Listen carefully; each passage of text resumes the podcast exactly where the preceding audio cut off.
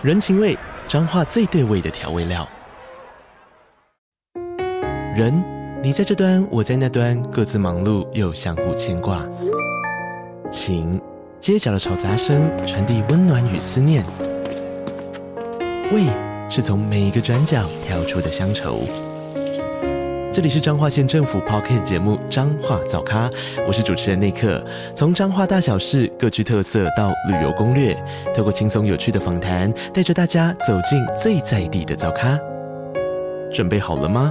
彰化的故事，我们说给你听。以上为彰化县政府广告。你现在收听的节目是《历史下酒菜》，今天的主题是双头鹰简史，双头鹰王朝的结局。Hello，欢迎来到《历史下酒菜》，我是 Wendy，今天是我们的第一百零六集节目，今天也是双头鹰简史最后一集了。终于对，今天要来把这个系列做个完结。上个礼拜谈乌俄战争的时候，关于第一次世界大战这个部分，我们没有讲太多，因为今天要把重点放在这里。第一次世界大战导致四个帝国消失，第一个是我们上次讲到的俄罗斯帝国，然后还有德意志帝国跟鄂图曼帝国。最后就是哈布斯堡家的奥匈帝国，所以今天的主题就是双头鹰简史，双头鹰王朝的结局。我们要来谈谈第一次世界大战到底是怎么发生的，然后哈布斯堡家在里面又扮演了什么样的角色。好，那我们就马上开始今天的节目。双头鹰简史终于来到最后一集了。这么重要的一集，究竟会由谁来担任故事主角呢？今天的故事主角其实大家跟他很熟了，对，他就是法兰兹约瑟夫一世，那位第一次当皇帝就翻车的先生。因为法兰兹也出现在我们节目里好几次了嘛。之前他给我的印象就是一个讨厌鬼，老婆被自己的妈妈欺负，他也不会做点什么，然后对儿子鲁道夫又很差，最后搞到儿子去自杀。其实，在做今天这一集的时候，我重新去思考了一下，到底法兰兹约瑟夫是一个什么样的人？没办法，因为他是这一集的主角。大家都知道，法兰兹并不是生来就是皇位继承人。在法兰兹之前的皇帝斐迪南一世其实是他的伯父，所以起初法兰兹跟皇位是没有半点关系的。但偏偏他的伯父身体很差，智商也有问题。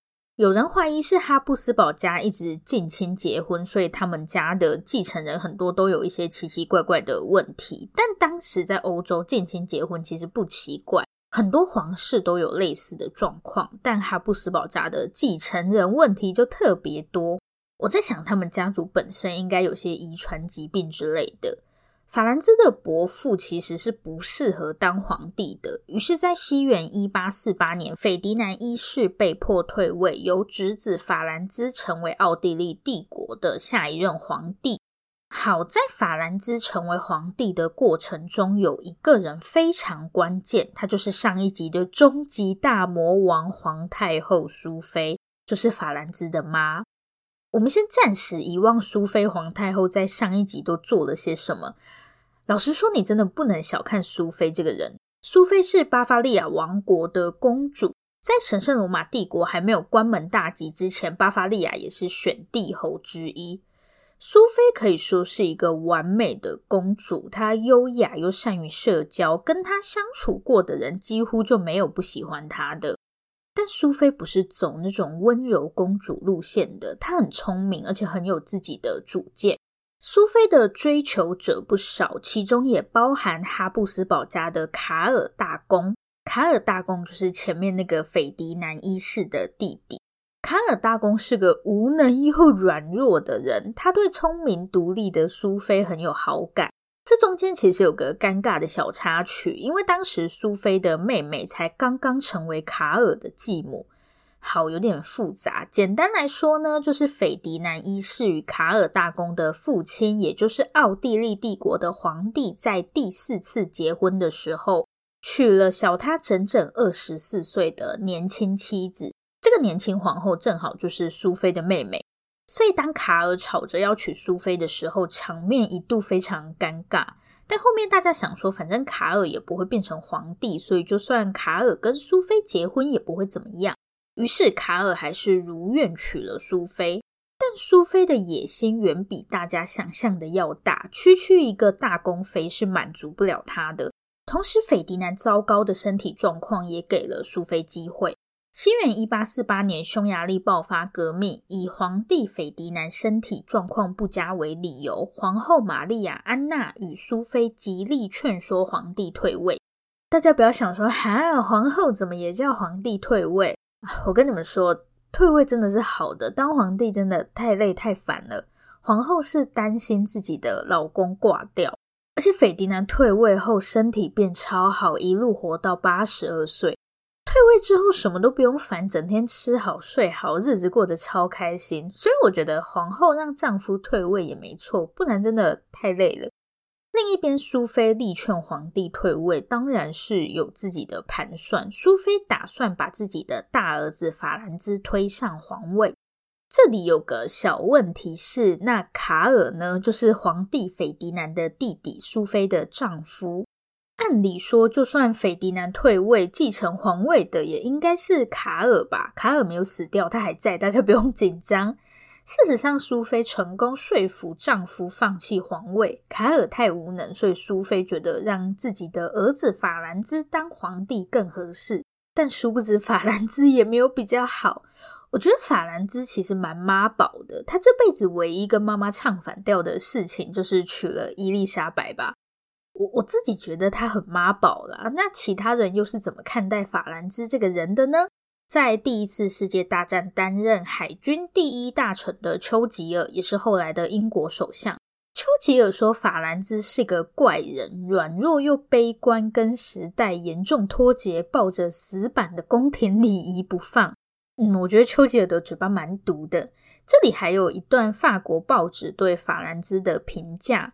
他们说法兰兹不讨人厌，但真的挺无能的，也没什么自己的主见。他对所有人都不信任，甚至包含他自己。所以法兰兹无能这件事情，应该是大家对他的普遍印象。另外一个点就是不信任别人，甚至连自己都怀疑，就是非常的没有自信。我不知道这是不是跟他的母亲苏菲有关，因为妈妈会把所有事情都安排好。我们甚至都不知道法兰兹是不是真心想当皇帝，还是妈妈说当他就去当了。可是我觉得以他这样的个性，想要他去摆平老婆跟妈妈之间的纷争，简直是天方夜谭。其实法兰兹在哈布斯堡家族的历史上也不算是真的很废的皇帝，比他更奇怪的大有人在。如果是从前的哈布斯堡，真的没关系。问题是这个时候哈布斯堡家的处境真的很不妙。就在法兰兹忙着演心碎美全功的时候，外面的世界也没有闲下来。大家还记不记得《双头鹰简史》第四集讲到的普鲁士王国？普鲁士王国在出了一个腓特烈大帝后，简直跟开了外挂没两样。虽然中间因为拿破仑小小沉寂了一阵子，但最近的普鲁士又开始不安分了。西元一八六四年，法兰兹接到来自普鲁士的消息，普鲁士王国邀请奥地利帝国为普丹战争出兵。好，这一年发生了什么事情呢？在普鲁士与丹麦王国的边境有两个公国，分别是石勒斯维希与霍尔斯坦。这两个地方虽然隶属于丹麦王国，但无论在语言或是文化上，都更接近德意志地区。趁着丹麦国王去世，普鲁士王国打着民族主义的大旗，趁机占领了这两个地方。同时，普鲁士还不忘找来奥地利助阵。普鲁士找来奥地利，并不是真的担心自己会打输，让奥地利出兵，其实是普鲁士设下的心机小陷阱。但天真的法兰兹完全没有察觉普鲁士的意图，还在打赢丹麦后，跟普鲁士一起庆祝胜利。殊不知自己早就一步一步走进普鲁士设下的陷阱。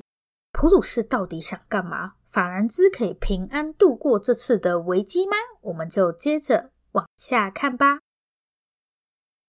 西元一八六四年，已经窝囊好一阵子的哈布斯堡，好不容易打了一场胜仗。虽然会赢主要是因为普鲁士的关系，获得石勒斯维希与霍尔斯坦后，就是那两个从丹麦王国那边抢来的公国。普鲁士协议与奥地利共同管理这两个地方。接下来，就像普鲁士希望的那样，奥地利跟普鲁士很快在管理问题上起了冲突。普鲁士要的就是这个，普鲁士就是要看到血流成河。普鲁士干嘛没事找架吵？很简单，哈布斯堡家在这片土地上嚣张太久了，现在到了换人当老大的时候了。西元一八六六年，奥地利帝国与普鲁士王国爆发普奥战争，奥地利成功证明了自己真的不配当老大，直接被普鲁士按在地上摩擦。而另一头的匈牙利人还在搞革命，不过普鲁士的目的不是要赶尽杀绝，普鲁士只是想要告诉大家，现在德意志的老大是我普鲁士。打输的法兰兹为了安抚匈牙利人，将奥地利帝国改组为奥匈帝国，暂时度过了这次的危机。普鲁士在摆平哈布斯堡家后，就跑去跟法国互锤。西元一八七一年，锤赢的普鲁士终于完成了他的终极目标，建立一个统一的德意志帝国。这也代表哈布斯堡不再是德意志地区的霸主了。不过这个时候的哈布斯堡连自己家都管不好了，更不要说管到别人家去了。奥匈帝国的建立虽然暂时安抚了匈牙利人，但如果大家以为法兰兹可以永远高枕无忧，那就大错特错了。西元一八七七年，一场战争让好不容易稳定下来的奥匈帝国又开始变得一团乱。西元一八七七年，俄罗斯帝国为了向地中海扩张，入侵了跟哈布斯堡家一样在走下坡的鄂图曼帝国。这件事情跟哈布斯堡家本来也没什么关系，但随着俄罗斯取得胜利，担心俄罗斯变得太强大的欧洲各国，在德意志帝国开了一场柏林会议，基本上就是大家来搓汤圆，这样搓到大家都开心为止。在这场会议上发生了一件很吊诡的事情，为了不要让俄罗斯太强大，德意志打算把波士尼亚塞给奥匈帝国。天上掉下来的领土，诶，谁会说不要？但奥匈帝国还真的很犹豫。奥匈帝国绝对不是因为霸凌鄂图曼，所以良心不安。问题是波士尼亚这里的居民是以斯拉夫人为主，奥匈帝国本来就因为匈牙利人一个头两个大了。法兰兹真的有办法应付新来的斯拉夫人吗？当时德意志就嘲笑哈布斯堡说：“我知道有人不肯吃鸽子啦，除非有人帮他把鸽子烤好。这有没有像那个哦？我一般是不吃虾子的，除非有人帮我剥。问都说哦，没有啦，我不爱吃虾子，有人剥的时候就会吃了。我就是那种人。但这样就算了。德意志接着说：上面那种人有啦，但像这种还要硬把嘴巴掰开才肯吃下去的，实在是没看过。”所以法兰兹最后还是把波士尼亚吞下去了。不过波士尼亚真的有毒，而且还是剧毒。吃下波士尼亚后，奥匈帝国开始严重上吐下泻。本来只是匈牙利人在吵而已，现在多了斯拉夫人，就连原本的德意志人都变得很紧张。本来德意志人是奥匈帝国的多数，既然是多数，那就没什么好吵的。可是现在帝国内的民族越来越多，德意志人也开始担心不受重视，结果就是大家吵成一团。西元一八六七年的时候，法兰兹其实是打算用比较温和的方式解决帝国内部的民族问题，但奥匈帝国的建立也没有让问题彻底改善，所以法兰兹的态度又开始变得强硬起来。反正让步也没用，那干脆就专制一点。相信大家也看得出来，奥匈帝国的状况很糟。对，当时其他欧洲国家也是这样想的。在这些国家里面，最开心的就是俄罗斯。先前俄罗斯好不容易打败鄂图曼帝国，正准备在巴尔干半岛上扩张，结果被欧洲列强联手挡了下来，还让奥匈帝国平白无故多了好大一块领土。在这一连串纷争里面，扮演关键角色的是奥匈帝国的邻居塞尔维亚王国。塞尔维亚王国以斯拉夫人为主体，他们一直对奥匈帝国底下的波士尼亚很感兴趣，也认为波士尼亚应该属于自己，因为他们都是斯拉夫人。奥匈帝国也清楚塞尔维亚王国的野心，更清楚在背后给予塞尔维亚支持的俄罗斯在想什么。当时大家就是各怀鬼胎，局势非常紧张。直到西元一九一四年的六月二十八日，这一天发生了一件震惊全欧洲的大事：奥匈帝国的皇储斐迪南遭到暗杀，法兰兹接连历经了儿子与妻子的死亡，现在斐迪南也死了。暗杀皇储的是来自波士尼亚的斯拉夫人，但这名刺客显然受到塞尔维亚王国当地组织的支援。虽然塞尔维亚王国对奥匈帝国有野心，但瘦死的骆驼比马大，跟奥匈帝国正面交战，塞尔维亚不可能有胜算。因此，塞尔维亚决定尽量安抚奥匈帝国。但接连失去家人的法兰兹根本不接受塞尔维亚的示好，法兰兹依然决定向塞尔维亚开战。这个时候最开心的人就是俄罗斯帝国了。俄罗斯帝国巴不得快点打起来，这样他就可以继续往巴尔干半岛上扩张了。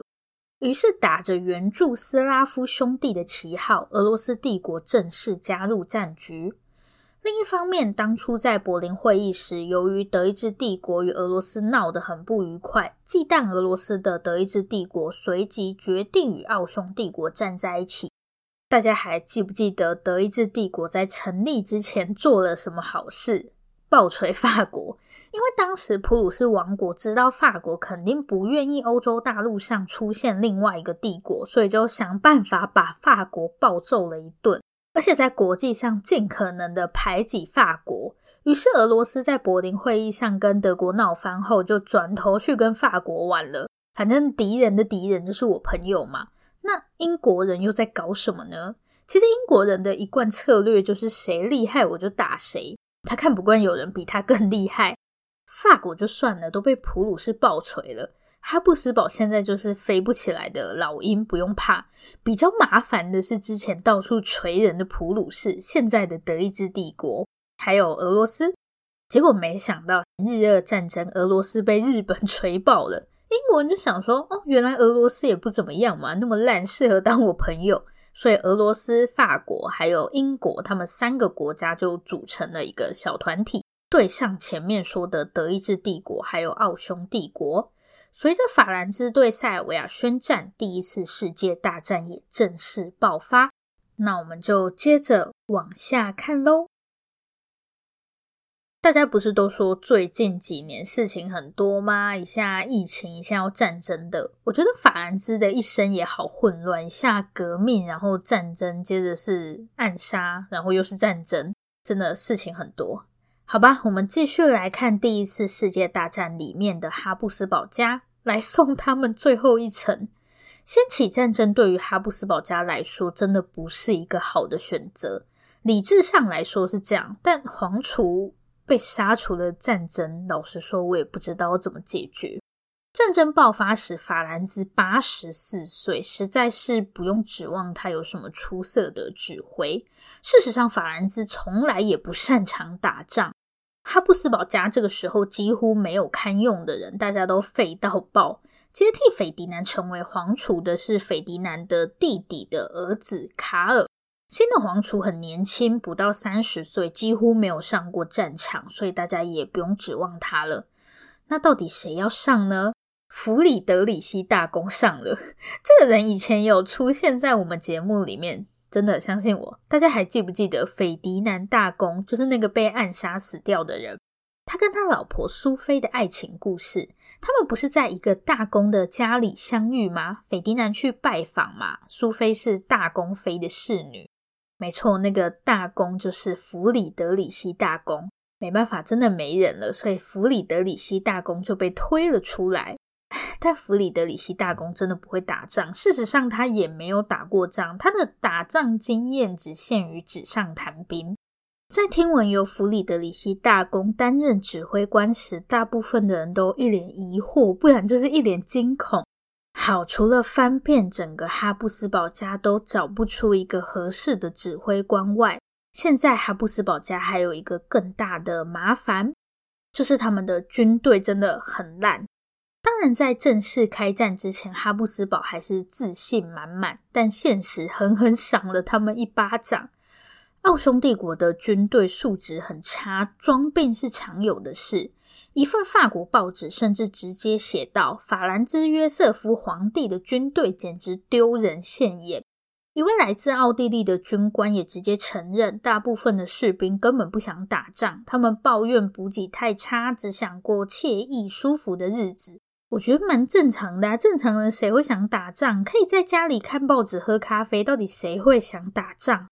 但对塞尔维亚人来说，情况就大不相同了。如果他们不奋战，就守不住自己的家园。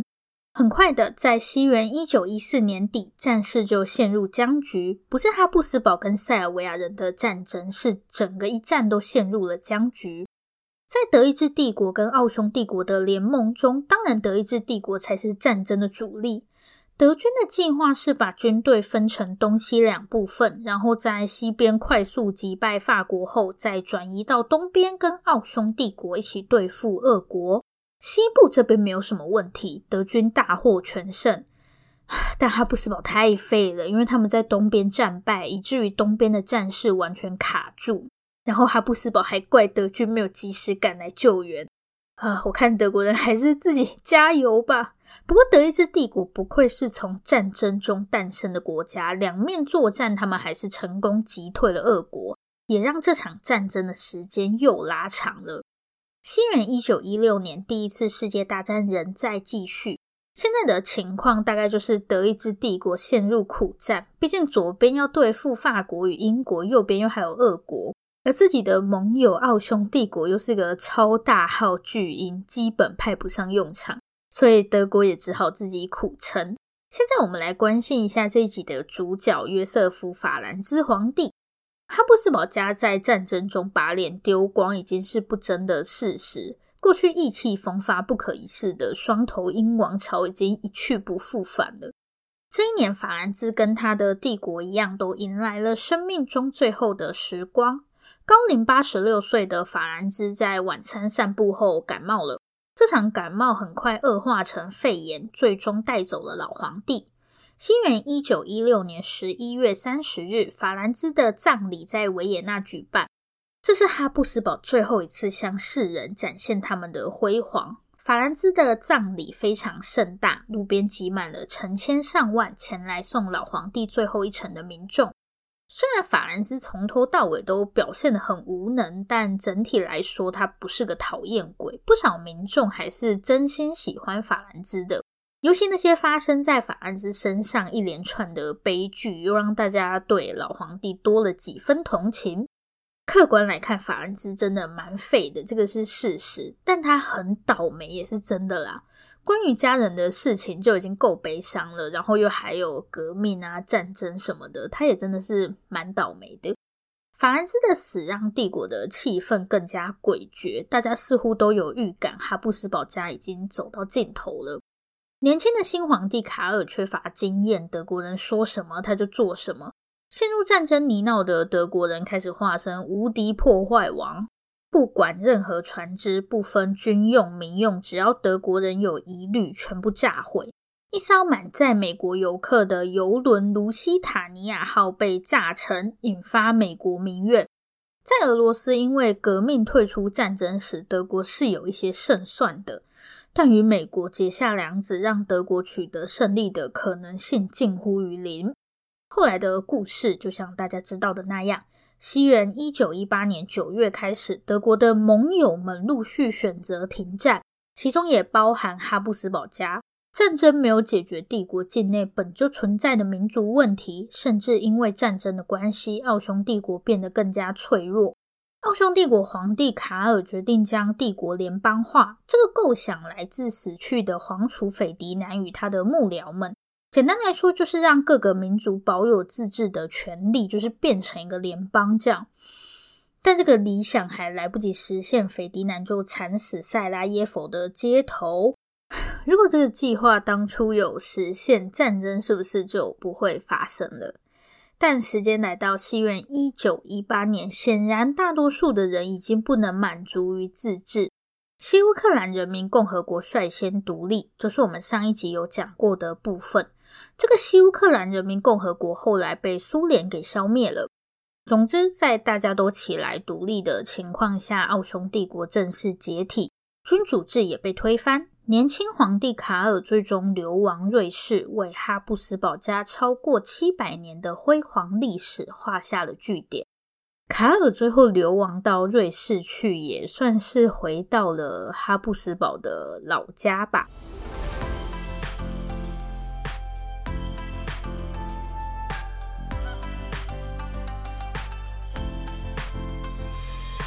今天的重点整理。第一个重点是第一次世界大战，这个战火完全是由哈布斯堡家点燃的。当然，斐迪南被暗杀这件事只能算是压倒骆驼的最后一根稻草。当时德意志帝国跟俄罗斯帝国其实是各自有各自的盘算，就是大家都想获得更多的领土、更大的权力。斐迪南的暗杀事件是导火线，没错。会引发这场战争最根本的原因，还是奥匈帝国境内的民主问题。本来哈布斯堡家就已经因为匈牙利的革命濒临崩溃，后面又搞不清楚状况，还硬是要把波士尼亚吃下来。虽然一开始是被德国强迫了，我觉得德国一定没有想到哈布斯堡已经堕落成这样了。总之呢，并吞波士尼亚这件事情，就让奥匈帝国的民族问题越演越烈。最后就爆炸变成战争。第二个重点是可以看到，这个时候的哈布斯堡家是完全没有任何人才可言。虽然大家都说哈布斯堡家是靠联姻起家的，但其实，在早些年，他们不管在政治上还是战场上，都还是出过很多不错的人才。比方说，那个用伪造文书来提高家族地位的天才，或是死守维也纳城的另一个斐迪南。想当年，他们还可以跟鄂图曼帝国这样硬碰硬。我觉得最大的问题是他们真的没有人了，而且我觉得比起没有人这件事，感觉整个家族都陷入一种没什么活力的状态，就像一个离死亡不远的老人那种感觉。可能是这个家族的历史真的太悠久了，久到他们很难去做出一些改变，就是非常的跟时代脱节，有点感慨。